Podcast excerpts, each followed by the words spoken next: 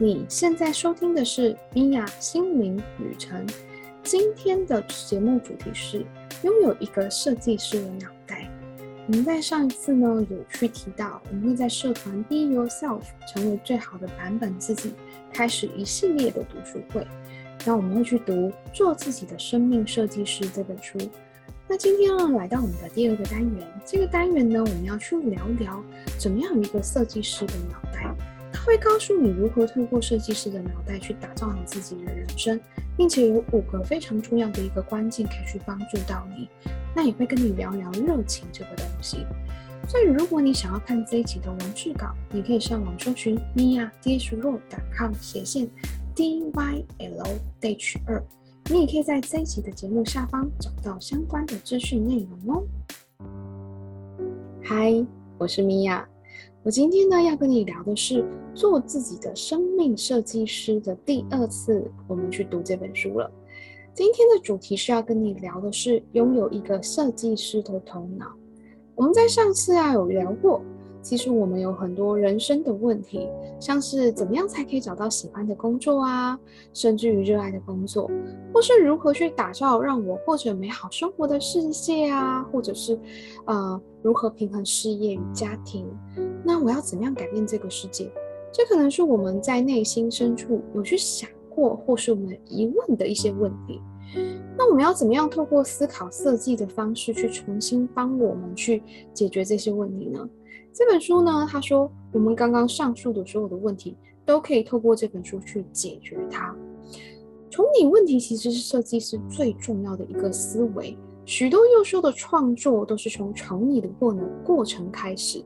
设计思考永远告诉我们，不要从问呃问题开始，要从人心，要从同理心开始。一旦对产品使用者有同理心，就会知道该从什么观点出发，脑力激荡一番，找出问题的未知数。其实我们可能有听过一句话，叫做“科技始终来自于人心”。为什么会有这句话的衍生呢？这就是因为它有一个设计师的脑袋。当我们呢，因为这个产品，或是因为这个东西，去改善了我们目前的生活，或是解决我们目前生活上的不便，其实这就是设计他们的初衷。所以它其实就是在优化，或是改善我们的生活。所以在这本书，他就去提到啊，假设如果你要去设计一个新产品，比如说新的咖啡口味，或是新型的咖啡机。其实你会发现，你要做的事情是重新打造咖啡的体验，就如同苹果可能要出一个 iPad 的点子，它也是重新打造可稀释电脑的使用经验。其实这两个例子都没有错。我们其实很多你会发现，这个是呃路边啊，像便利商店啊，或者是有很多地方都有所谓的咖啡可以买。那所以为什么他们会有一些差异化，或是为什么大家特别喜欢去特定的品牌，或者是可能大家会选择便利商店，因为它重新去打造我们刚刚所说的便利性或是优化性。以前我可能要买一杯咖啡，我可能要大排长龙，或者是我要特别跑到咖咖啡专卖店等一杯咖啡等很久。可是我现在去便利商店，其实五分钟就可以满足我的需求了。所以其实所有的设计都是来自于如此的。它可能就是在优化我们的生活，或是改变我们的生活，让我们更变得更加便利，或是变得更加的轻松。所以面对我们自己的人生就是这样子。所以在这本书里面，他也去提到说，人生就如同设计，只是重新创造跟打造而已。最重要的观念是，人生无法事先做完美的规划，人生不止一个解决的方式，很多事情没有标准答案。人生可以有各种的设计，人生不是死的，而是一种体验。设计并享受那个体验，会为你带来乐趣。所以，我们其实啊，你不要想说啊，米娅，那我现在就是跟着你设计这个人生，我是不是这个人生就是死的？其实我反而会建议，就是不需要去死守着我们第一个念头的想法，我们要是不断的去透过重拟问题，或是去了解自己的过程，去改变自己的人生。所以其实不是说你现在要做的某现在做的某件事情啊，或是现在的人生规划，好像就只有一条道路或是一个选择。你要知道，其实我们要去享受那个体验，并且为我们带来乐趣是很重要的。比如说，你你要做什么，嗯，你要你以后要做什么样的事情，请你重新思考问题是，变成是你以后想要成为什么样的人。通过这样简单的句子的变化，你就可以去改变，还有重新的重拟问题。生命的重点是不断的成长，不断的变化，不是你回答完以后一辈子就是如此，而是用设计师的脑袋去思考。所以这本书它一直不断的去提醒我们要拥有一个设计师的脑袋。那到底什么是设计师的脑袋呢？书里去提到啊，我觉得设计思考就像是科学家一样，透过不断的实验去打造真正可实行的产品。设计思考去提到五个心态。其实我觉得，如果你觉得设计师是一个很抽象的事情，我觉得你可以把它改变成不同的东西。我相信我们日常生活当中，每一个人可能不断的都是在运用思考设计的方式。我们都是一个设计师，只是你可能不知道。就像他说，你就像是一个科学家一样。所以科学家就是干嘛呢？就是去做很多的事情啊，去做研究啊，去发展啊。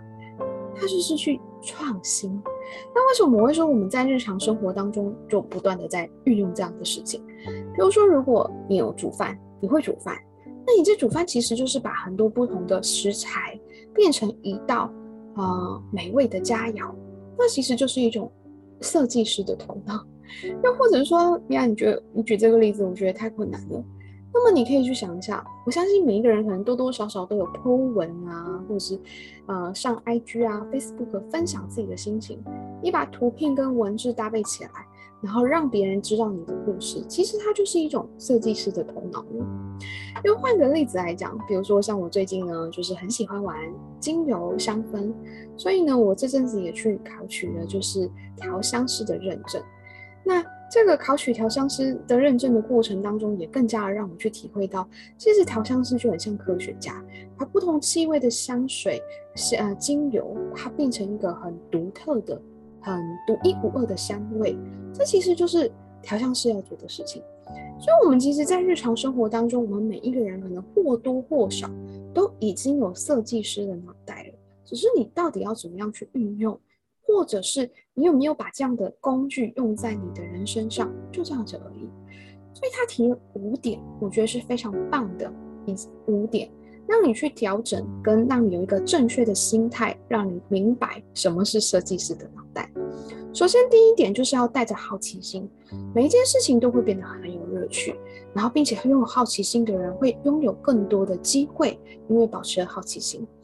其实。在这本书里面，他蛮强调所谓的好奇心的。那我也很认同这件事情。比如说，像我自己啊，现在成为一个疗愈师，开始教一些天使能量的课程啊，或者是西塔疗愈，或者是我像我现在作为一个调香师的一个师资，那未来可能可以去教课。那为什么我会有这些机会呢？其实很多时候我是保持着一个好奇心的想法。因为我有一个好奇心，我很想要去了解我自己的内心，我想要去透过一些方式去改变自己，所以我去接受了疗愈。那因为我开始使用精油，我很喜欢精油，我觉得精油给我的感觉真的很好。那我也很希望就是可以认识更多有关于精油知识，这也是一个好奇心。所以慢慢的透过拿取一些芳疗师的证照啊，然后去拿了调香师的认证，其实这就是好奇心。所以在这里，他却提到说，当你拥有好奇心的时候，你会有比别人更多的机会。我觉得这就是一种勇敢尝试的心情。你对这件事情保持好奇，那你如果去尝试了，那么你当然就会比别人有更多的机会喽。第二点，他说行动导向。那行动导向就是要记得去采取行动。很多设计师呢会去多方的去尝试，去打造出一个又一个的原型，直到找出可以解决问题的方案。设计师不会抗拒改变，直到他找出可以解决问题的方式。设计师不会执着于原型的设想，他会去想接下来会发生什么样的事情。如果你觉得这个行动导向很抽象的话，你可以去想一下。我很常跟大家讲，就是说。嗯，光是冥想是不够的，你要记得去采取行动。我觉得他就很像这样的意思。那设计师为什么他在这本书去提到，他不会执着于言行，也不会害怕改变？假设你在做一道菜，你在煮一个早餐，或者是做一道美味的佳肴，你第一次不小心盐巴放太多了，那下一次你还是想吃这道加油，你会去提醒自己，知道哦，我盐巴少放一点。那也许你下一次就是糖放太多了，那也许呢，你就会知道说，哦，也许它可以变成什么样不一样的味道啊，或者我下次可以再做些什么样的调整。他不会执着于好像只有一种方式，或是只有一个答案，或是只有一个解决的道路，或是只有一种嗯结果，应该这样讲。对，所以我觉得这是很棒的。所以你要记得这个重点是什么？你要去行动，你要透过一次又一次的尝试，或是去理解，你才可能会知道接下来会发生什么事情。如果你只是光是用脑袋去想啊，我希望我的人生如何啊，我希望我的未来怎么样，可是你都没有去采取行动，那么其实可能你就会卡住了，你会发现好像怎么好像无法前进、无法后退啊，动弹动弹不得的感觉。所以我觉得行动导向其实真的是非常重要的一件事情，就像一个科学家一样，你要不断的尝试去调整，我觉得这是很重要的。第三个呢是什么呢？重拟问题，这是我们刚刚就有去提到的重拟问题。呃，在这本书他就去提到，你要去确确认自己在解决问题，退退一步去检视自己的偏见。嗯，开启新的解决方案空间，从你协助我们可以找到正确的问题以及正确的答案，也是这本书会不断的运用的技巧。从你问题就是什么呢？就是我刚刚所说的，比如说你这道菜多加了一点点盐巴，多加一点糖，或者是你觉得你照着食谱做完，它就是味道不对，跟你记忆中或是你感觉你想要呈现出来的味道是不一样的，那你该怎么做呢？其实你就要去重新去思考，哎，会不会有哪些步骤跟这本书写的不一样，或者是跟这个食谱是不同的，或者是我有没有缺了什么东西？你要重新去重理一些问题。就像我们在调香的过程当中，我觉得调香也很适合所谓的重理问题，因为我们会在这个整个过程当中不断的尝试这个味道，去了解、去感受这个味道，可能跟我们所想的是否是一样的。也许我一开始想要打造的一瓶香水是一点带着清新的味道的香水，可是我没想到在做的过程当中，它居然味道偏甜，就是变成一个很甜蜜的味道。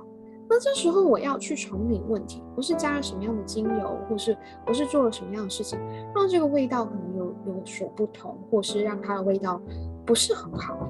那我们要通过重拟问题的方式呢，去帮我们去调整。哦，我可以把它变成清新的味道的话，我应该要做些什么？或者是把它打掉重练，我重新调一瓶香水，这也是很 OK 的。那再来呢？第四点是觉察。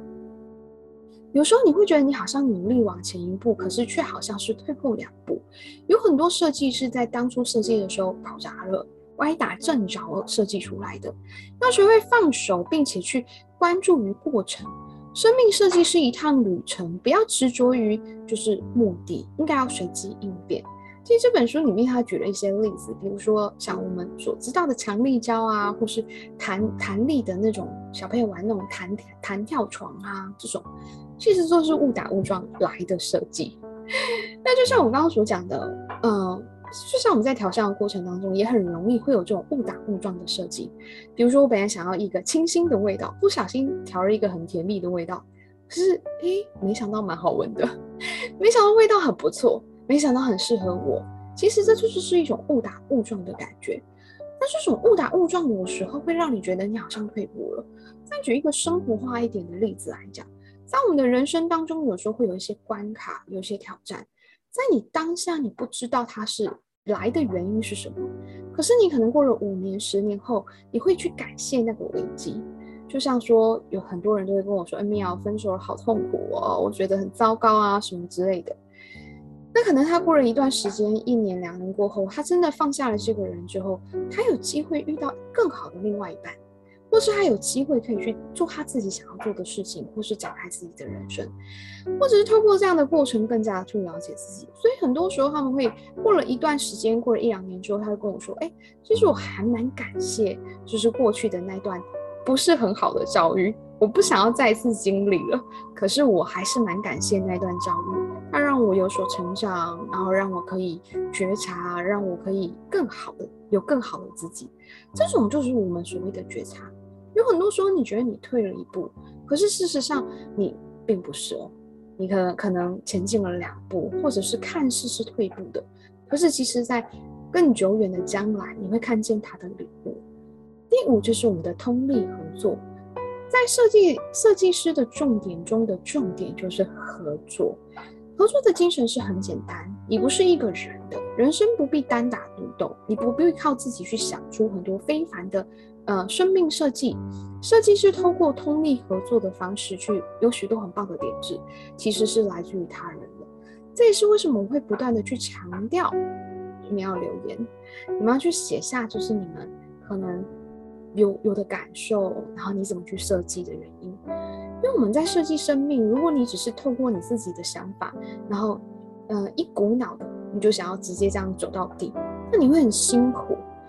因为你会发现，就是如果是一个很棒的一个大公司啊团队，他们一定会有所谓的设计部门。那这个设计出来的产品呢，通常是什么样的结果？大家脑力激荡而产生出来的最好结果。也许我们要设计一个家电，可是我是一个男生，好了，平常。嗯，不洗碗啊，不煮饭啊，不做什么事情。可是我要设计一个贴近家庭主妇的东西，那也许对我来说，我有很多东西我是觉得是不知道的、不理解的。所以在我们的人生领域也是如此。我相信在你的人生有一些时刻是这样子的，也许你有一个问题想了很久，你都想不出答案，想不出解决的方式。当你跟一个朋友聊聊天，你突然豁然开朗，你突然知道所有一切问题的答案。为什么会这样？其实就是因为你透过跟他人的讨论，他有他的智慧，也许因为一个你想不通的东西，他很简单的告诉你，这件事情就被解决了。所以你们要知道，说你们在做设计思考的，我们接下来很多有很多很多的练习，那这些练习我都会很希望你们可以认真的写下来。以外，你们可以在我们的社群或是我们的讨论区去留下你的讨论，那这可以帮助你可以更加去厘清。你的问题，你的盲点，我觉得这个其实就是像我们所谓的一种合作的概念，通力合作的概念。像我最近也遇到一些呃朋友啊，有时候我们在讨论的时候，他说我很喜欢靠自己，我觉得靠自己好像代表我很厉害啊，我很坚强啊，我很有力量啊。是我们身边有很多的工具，也许你可以请求天使去支持你啊，协助你啊，或者是你本身已经有了疗愈工具，其实这都是可以给我们的一些帮助。那这也都是来自于所谓的通力合作。那除了这个设计师的脑袋以外，他最后去提到一个我觉得非常棒也很有趣的一个观点，他说不要管什么热情了，很有趣吧？他说很多人有一些想法，就是觉得要找到自己的热情，事情就会解决了。那这本书他其实不认同这个说法。那理由很简单，大部分的人其实都不知道自己的热情所在。那一般人呢，总是会回答说：“哎，你要找出你的热情哦。”可是他们会发现这是一个非常抽象的答案。如果我知道自己的热情所在，也许我就不会有这么多的问题了。也许我知道我自己的心之所望，也许就不会有这么多问题了。但这是真实的吗？就是这本书，它会带大家去找到热情。可是呢，它在这里去提到的热情是需要透过培养的方式。我们需要透过时间去培养。我们才有办法去得到热情。热情不是要是尝试过才会出来的，它不是说啊，我喜欢这个东西，那这个东西就是我的。比如说，我们喜欢吃巧克力，为什么我会知道我喜欢吃巧克力？因为我吃过，我觉得它很好吃。那有可能呢，我吃了某一个品牌巧克力我很喜欢，可是我吃其他品牌巧克力我不喜欢，那有没有可能？当然有可能啊。所以，当一个人很热爱巧克力，很喜欢吃巧克力，他可能吃过非常多不同品牌、不同口味的巧克力，然后呢，他得出一个结论：我真的很喜欢吃巧克力，我觉得巧克力真的很好吃。那如果说他并不是，他只是特别喜欢某个牌子的巧克力，他可能跟你说：“哦，我很喜欢某个牌子的巧克力。”所以，其实就是这样的一个道理：热情是要透过尝试才会出现的。那热情呢，是良好的生命设计带来的结果，可是它不是源头。设计你爱的人生，不必知道自己的热情所在，但一旦你知道你自己如何靠着初衷前进，你就可以踏上旅程，去找到自己真心喜爱的事物。有没有热情其实都无所谓。所以其实真的确实没有错。我觉得我在学习疗愈的过程，有一部分也是如此。嗯，可能有些听过我的 podcast 啊，或者是真的有在关注我的人，我其实分享过非常多次。我其实一开始会走身心灵这件事情，我。不是来自于热情，我只是我的初衷是来自于，就是我想要去疗愈我自己。我觉得我自己的人生就是想要做一些改变。我觉得我自己有一点钻牛角尖，有一点不知道该怎么解决自己的人生的很多的面向，所以我决定就是去找一个方式跟一个工具，透过不同的方式去帮助我去突破我当时的困难，还有当时的困境。那所以我没有想过我要做一个疗愈师。我也没有想过，我今天会在这里跟你去分享这么多可能书本的内容啊，或是这些经验。可是我一开始去学习疗愈的时候，我发现透过疗愈的方式，我花了蛮多的时间去疗愈我自己。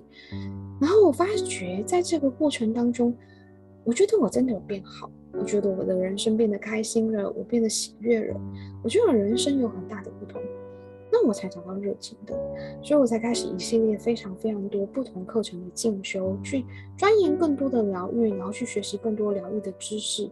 那这不表示说你要跟我一样，只是我要告诉你说，为什么我现在会那么喜欢我的工作，或者是我现在为什么可以告诉你说我很喜欢疗愈，我也很喜欢我现在的工作，以及我很喜欢就是可以去帮助别人这些事情，那是一个过程。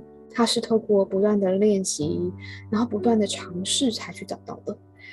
我其实，在以前的时候，我去学过很多不一样的东西，因为我很想找到自己的人生方向，所以我学过真的无数的东西，像是，哎呀，我也许学好英文可以出国，那我的人生就不一样；或者去大公司，我觉得我人生可能就不一样了。可是我英文就是没有念好过，总是还是念得很糟糕。那还有什么呢？我也学习过拼布啊。然后呃，学习设计衣服啊，学习手工皂啊，学了很多不同的东西，涉猎还蛮多的。可是那时候通常我都是三分钟热度，因为它只是一个尝试，它并不是真正的热爱的。所以我学了拼布之后，我发现我没有很喜欢它，因为好麻烦哦，我觉得要缝制好久哦。虽然成品是很不错，可是我觉得。好像我花钱去买一个包包啊，或是什么之类的比较容易，所以我我从这件事情我知道这这个可能不是我的热情所在，所以呢，就是要一个设计师的脑袋。在今天的这一集的内容，其实我们就是主要去想要跟你分享的是，你要用一个设计师的脑袋。那还有就是这五项的思维，当你很清楚之后，我们就可以去帮助你去设计接下来你的呃内容。都会对我相信都会对你很有帮助的哦。那如果你已经了解这次的内容，就是一个设计师的脑袋是什么，我希望你可以留言让我知道，就是你了解这五点了。那你也准备好了你的设计师脑袋，我们会一起赢下下一次我们的作业，然后我们透过通力合作的方式一起往前走哦。最后，谢谢你今天的收听，让我在你的节目旅程中陪伴你一段时间。让我们一起敞开心，拥抱喜悦。现在，我想要请你花一点时间到我们的社团，或是在这个 p a c k a g e 下方去留言，去告诉我你有没有理解这五个重点，有没有一些错误的思考的想法，然后认为你的人生应该是如何的。我相信接下来这五个重点会帮助你在我们的思考设计上。能够有很大的突破哦！欢迎你在这集 p a c k a g e 下方留言，也跟我分享你的心灵旅程。那如果你觉得你身边的朋友有需要，也欢迎你把自己的内容转发给他。拜拜，我们下次见喽！